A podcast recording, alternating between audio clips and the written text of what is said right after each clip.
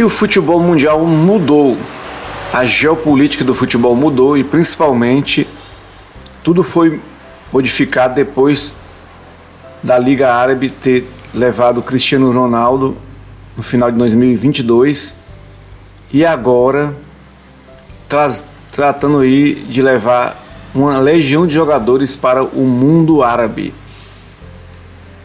A governança da Arábia Saudita, dos sheiks milionários do petróleo, resolveu fazer um aporte aí é, em quatro times, quatro gigantes do futebol, de uma forma muito é, forte, né? E trouxe aí para o futebol árabe a possibilidade de ter jogadores a nível mundial dos melhores. Por exemplo, né, Benzema, o atual balão de ouro, né, bola de ouro da revista France Football, Cristiano Ronaldo já foi eleito cinco vezes o melhor do mundo e outros jogadores que chegaram aí. E a gente vai, é, sem dúvida nenhuma, ver que essa mudança na geopolítica do futebol está trazendo aí os olhos do mundo para lá. Primeiro quem começou com isso, como eu falei, foi o Al Nasser, né? O Al Nasser, ele trouxe aí o Cristiano Ronaldo na janela passada e agora reforçou mais com o Alex Telles que jogava no Manchester United com o Cristiano Ronaldo, agora lateral. O Sadio Mané, já foi jogador do Liverpool, jogou no Bayern de Munique e fez aquele trio ali com o Firmino e com Mohamed Salah, Liverpool. Brozovic, grande jogador, e o Talisca, né, que está ali no, no, time do Al Nassr, são alguns dos destaques do Al Nassr, que perdeu a, a, temporada passada da Liga Árabe, mas já ganhou alguns torneios nesse momento desse ano, né? É o Al Nassr do técnico Luiz Castro, que já foi técnico do Botafogo, e deixou ali o Botafogo com o Bruno Lage para a sequência da competição. E o, e o, Cristiano Ronaldo vem jogando muito nessa temporada, né? No nível da competição, ele está se destacando bastante. Outro clube que investiu muito nessa janela foi o Itihad Club, com o nome do Karim Benzema como o nome mais forte dessa janela. E tem um goleiro Marcelo Groen, que é brasileiro, né, jogando lá. E um Fabinho, que jogou Liverpool, muito jogador excelente. O Romarinho já estava, né, só para deixar claro. E tem um Kanté, Nicolo Kanté, um volante francês que é um dos melhores do mundo, né? Nicolo Kanté, e que se destaca com certeza no futebol mundial, ainda tem muito que render na França, e aí vem na, na busca pelo título, né? E o título que ficou na temporada passada com esse time do Itihad Club, né? Do Benzema. Só que o Benzema não estava, chegou agora. E tem outros times aí que vão se reforçando, né? O Al Ali Saudi tem um, uma legião de craques, né? Por exemplo, o Mendy, um dos melhores goleiros do mundo, tá jogando lá. Um dos melhores goleiros do mundo tá na Liga Árabe. O Firmino, que estreou logo na, na primeira rodada da liga, fazendo um hat-trick. Marreis, egípcio, que estava até um dia desse na liga é, britânica de futebol, na Premier League. Saint Maximi e Ibanez, que é um zagueiro brasileiro, né? Joga demais e tá lá no futebol. E a outra equipe, que dessa vez talvez brigue pelo título e com certeza vai brigar, é o Al Hilal, do técnico Jorge Jesus, que trouxe nada mais, nada menos, fechou essa semana com Neymar, o menino Ney, que tem, uma, tem um dos contratos mais horas do futebol mundial, vai ganhar muita grana lá. Que tem o Ruben Neves, que destacou na Europa, o Malco, que na, primeira, na estreia já fez três, um hat também, três gols. O Michael, brasileiro que fez também gol recentemente. Colibali, são nomes de destaque a nível mundial. Lembrando que o Al Nassr na primeira rodada, ele perdeu para um, uma equipe do Steve Gerrard, que, que foi até um gol desse, do time do Steve que foi o, um do, um tal de Dembélé, né? Então, um time tem, tem esses quatro times que eu falei, mas tem esses, alguns times correndo por fora. Quem deve ter visto a primeira rodada daquela vitória lá do, do time do Firmino, do Al-Ali, né? Ele venceu um time lá do Al-Hazen, né? O time do Vina, né? Ele jogador do Ceará do Grêmio, que fez um, um golaço, né? O Vina na primeira rodada. Então é uma liga forte, uma liga que está aí com certeza vai atrair outros jogadores. Agora, quando a gente fala em Liga Árabe, a gente não pode esquecer do mundo árabe. São reis do petróleo, são ricos. E a gente não, não tem como a gente não se questionar. Eu gosto de futebol, amo futebol, vou, vou acompanhar as rodadas, vou acompanhar de camarote da minha casa essas rodadas, mas não tem como não olhar para o futebol e, e também olhar para a população, para olhar para os direitos humanos lá na Arábia Saudita. Um jornalista foi esquartejado por, por esse governante aí atual na Arábia Saudita. As mulheres continuam é, sempre subjugadas, né? Em segundo plano tem que usar burca, né? Se você for analisar também é, a disparidade social entre ricos e pobres é gigantesca. Então as pessoas ficam se questionando por que, que esse dinheiro que é investido no futebol não, não era investido para acabar com a miséria no país, para acabar com a desigualdade no país, para acabar com a fome no país, né? A gente tem que, tem que ver por que, que essas pessoas não fazem isso. Elas investem em outras áreas. Tudo bem, vai atrair turismo, vai atrair holofotes mundiais para a região, mas poderia ser investido mais na área de educação, na área social desses países, não só no futebol. Tudo bem, o futebol vai trazer uma visibilidade gigantesca para o país. São nomes marcantes, esses nomes que, que eu citei. Mas vamos também olhar para as vidas humanas que importam, o ser humano que importa, o seu dia a dia, a sua possibilidade de, de ter um trabalho, né, de ter uma ascensão social, tudo isso importa. Com o assunto é, que vim refletindo é, na noite anterior, quais são os jogadores mais é, geniais e quais são os jogadores mais produtivos. Isso que eu vi na minha cabeça, analisando alguns dados e também da experiência que eu tenho de ver esses caras jogarem. Eu, eu, eu coloquei cinco, né? cinco jogadores mais geniais e cinco mais produtivos né, na história do futebol. E desses cinco produtivos, produtivos é que também foram geniais, né? E são os mesmos, né? Só que mudam a posição. Vamos lá para os cinco mais geniais, na minha opinião. Em primeiro lugar, o mais genial de todos os tempos para mim se chama Diego Armando Maradona.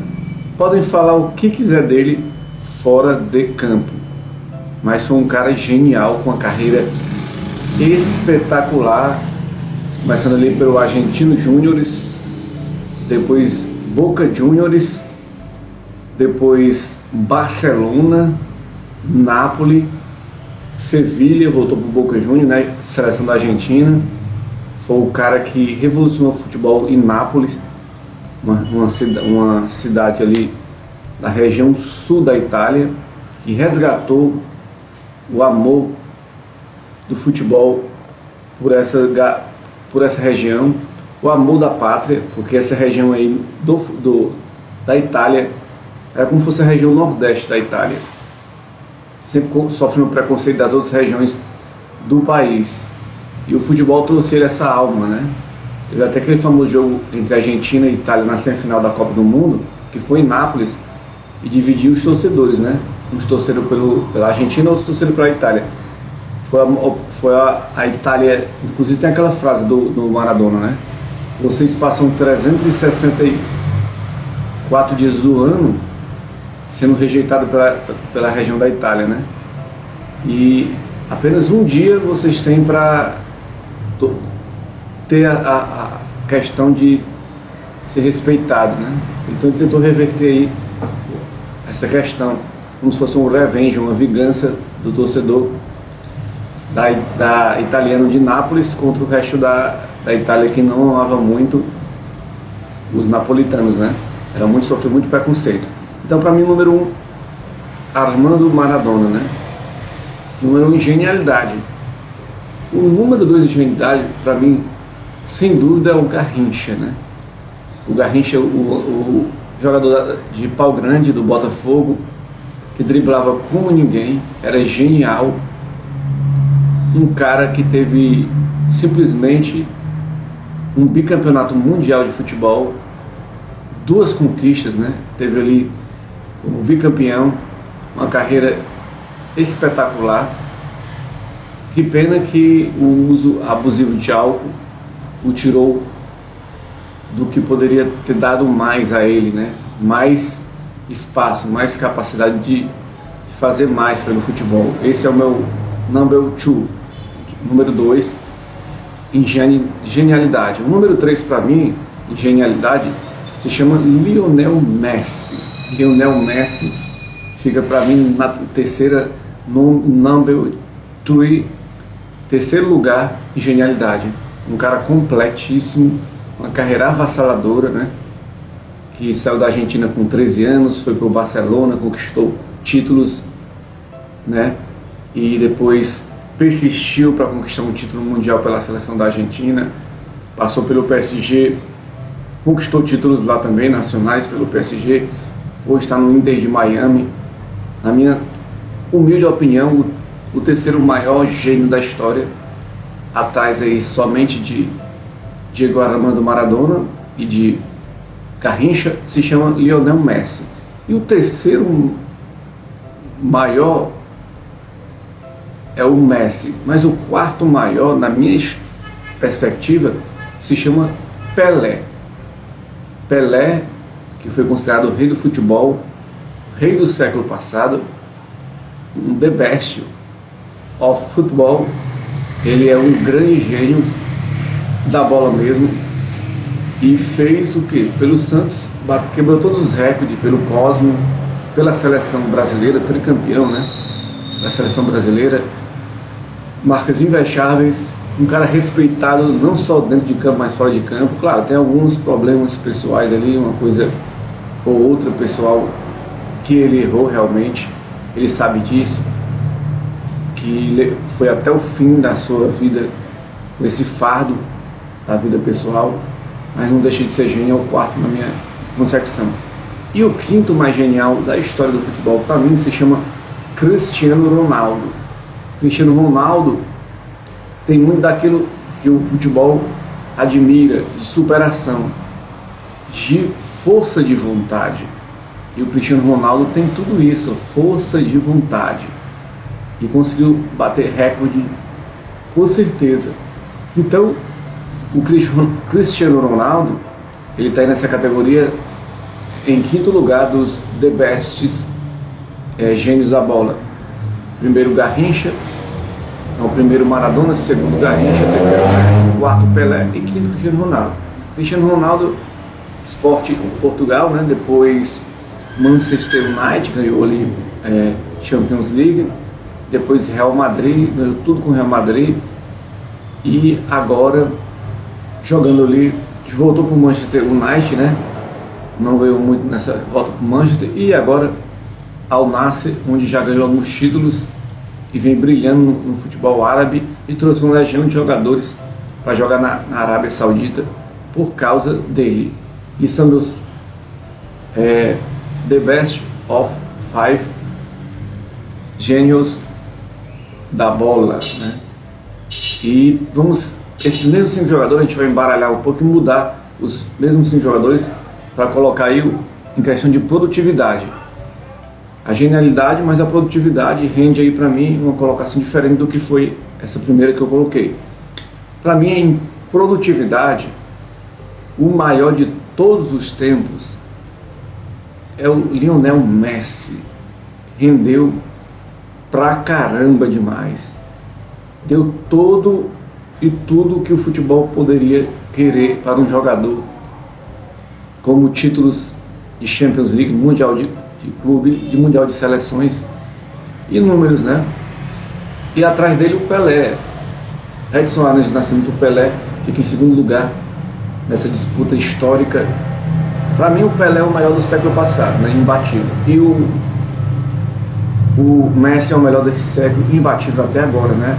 Então ele fica em primeiro em produtividade, Pelé em segundo, em terceiro aí, e sem dúvida nenhuma, Cristiano Ronaldo, né? Em produtividade, Cristiano Ronaldo só fica atrás de, de Messi e de Pelé na história do futebol, porque ele vem pelo seu esforço e pela sua visão de jogo, sua visão empresarial também que conta no futebol, gestão de carreira, tudo isso conta e ficou em terceiro lugar. Em quarto lugar, Pelé, né? Pelé, que foi. Pelé, não, vamos lá. Primeiro Messi, segundo Pelé, terceiro Cristiano Ronaldo, desculpa aí, agora reorganizando, né? Quarto, Maradona, que teve, teve uma carreira brilhante, né? Pelos times que jogou, mas se não fosse os abusivos de drogas e álcool, ele estaria na prateleira ali em primeiro lugar, né? Na história do futebol. Então, ele está em quarto lugar. Maradona. Em quinto lugar, o Garrincha, outro também que se desperdiçou muita carreira, então a produtividade dele foi muito baixa, né? Podia ter rendido mais.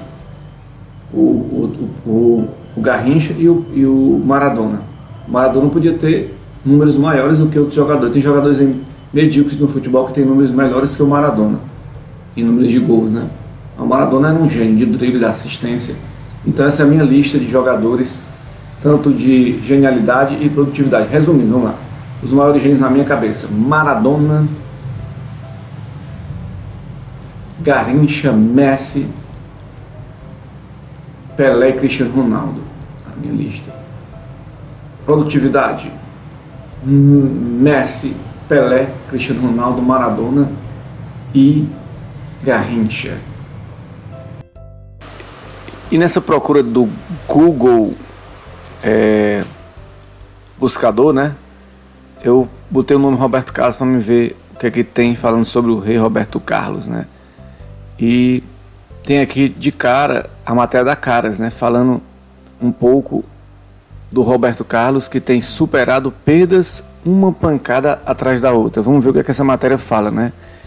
Em, em entrevista a Caras, Roberto Carlos abriu o coração e revelou como tem feito para superar grandes perdas em sua vida. Surena Dias, publicado aí no dia 17 do 8, o cantor Roberto Carlos confessou que os últimos anos não têm sido nada fácil em sua vida pessoal. Em entrevista à revista Caras, o artista comentou ter encontrado forças para superar uma sequência de perdas. Desde 2021, o artista vem enfrentando momentos turbulentos. Ele perdeu seu filho Dudu Barros aos 52 anos, vítima de um câncer. No último ano, ele chorou a morte do amigo Erasmo Carlos e também rompeu uma parceria de 30 anos com seu antigo empresário. Abre aspas. Eu tenho que lidar com a solidão de vez em quando. Foi uma pancada atrás da outra. Mas a gente reúne forças para enfrentar essas situações que às vezes são inevitáveis, ponderou o cantor.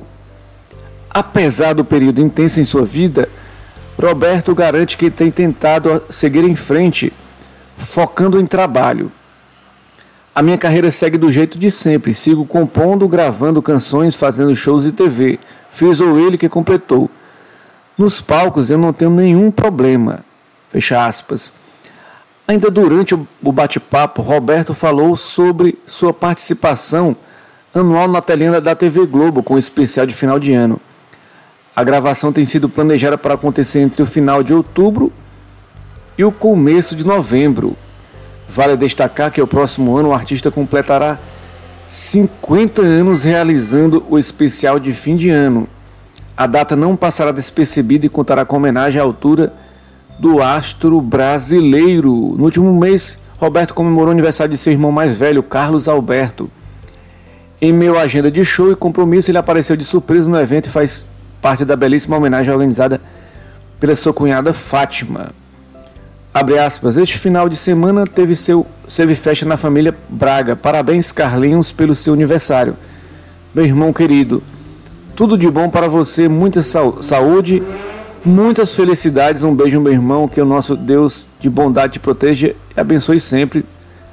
Fecha aspas, disse o cantor que apareceu de surpresa.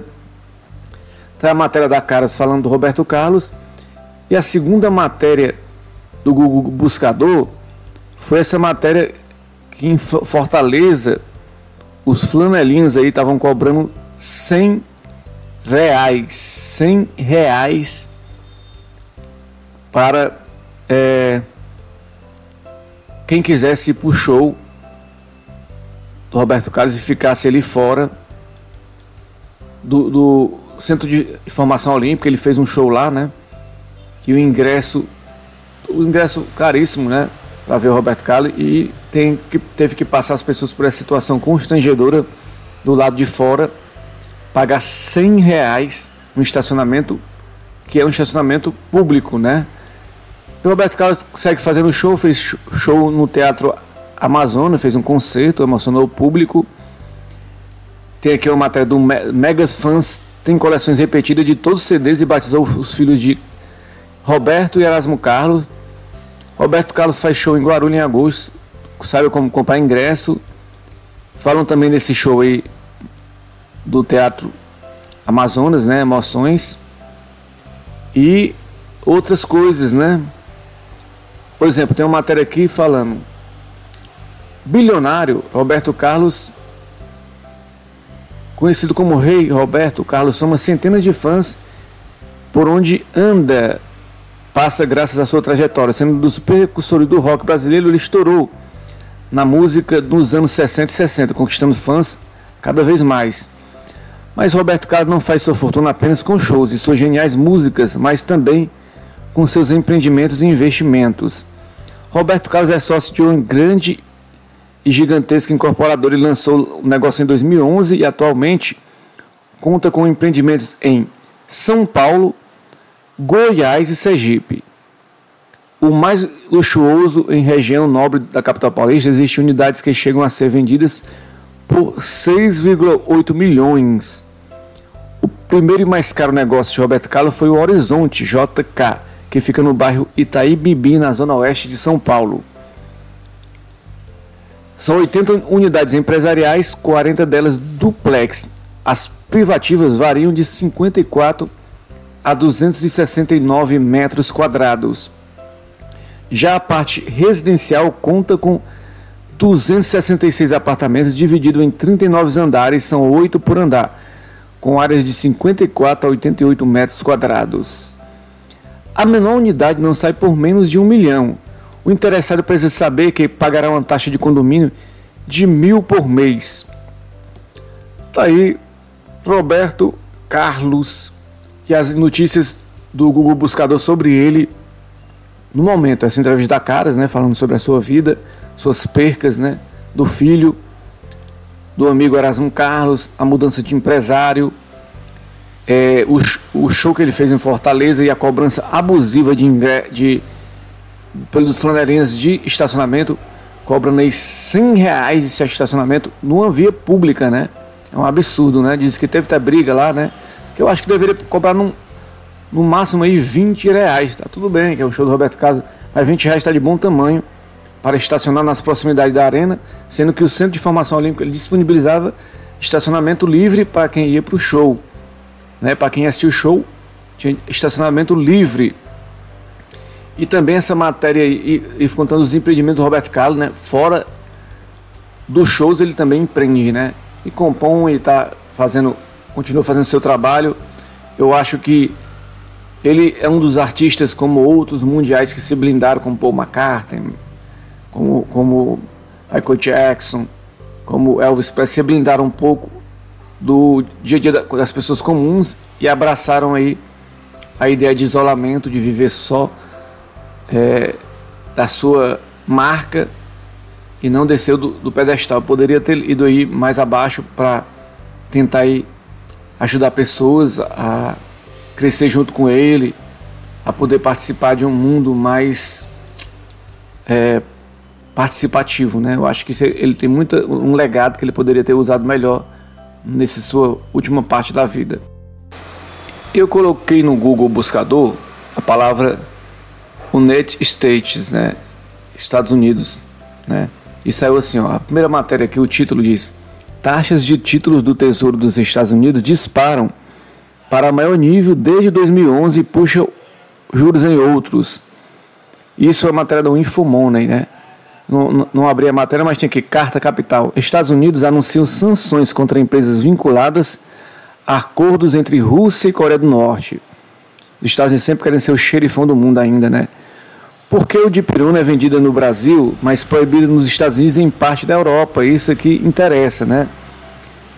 Três pessoas morrem após infecção por bactéria carnívora rara nos Estados Unidos. Meu Deus do céu. Brasileiro condenado por chacina no Ceará é preso nos Estados Unidos. Homem usava meteorito como peso de porta nos Estados Unidos.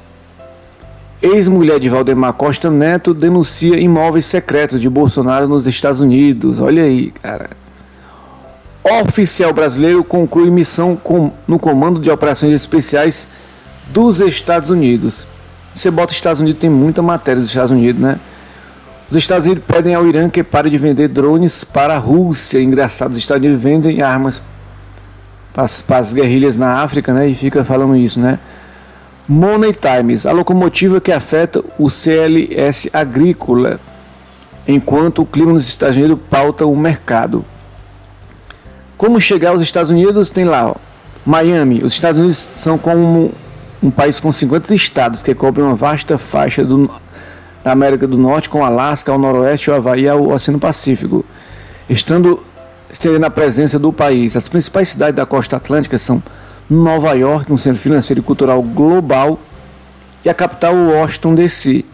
Chicago, uma metrópole no centro-oeste, é conhecida por sua importante arquitetura, enquanto Los Angeles, na costa oeste, é a famosa pelas produções cinematográficas de Hollywood. E eu posso falar aqui, ó, tudo sobre os Estados Unidos no G1. Aí a gente bota aqui. Pela primeira vez, jogadores ganham a Copa, acompanhando os filhos na Copa do Mundo. Polícia Federal aprende quatro celulares de Frederico Walsef, advogado de Jair Bolsonaro, nos Estados Unidos, né? Polícia investiga ameaças contra júri que aprovou a acusação formal de Trump.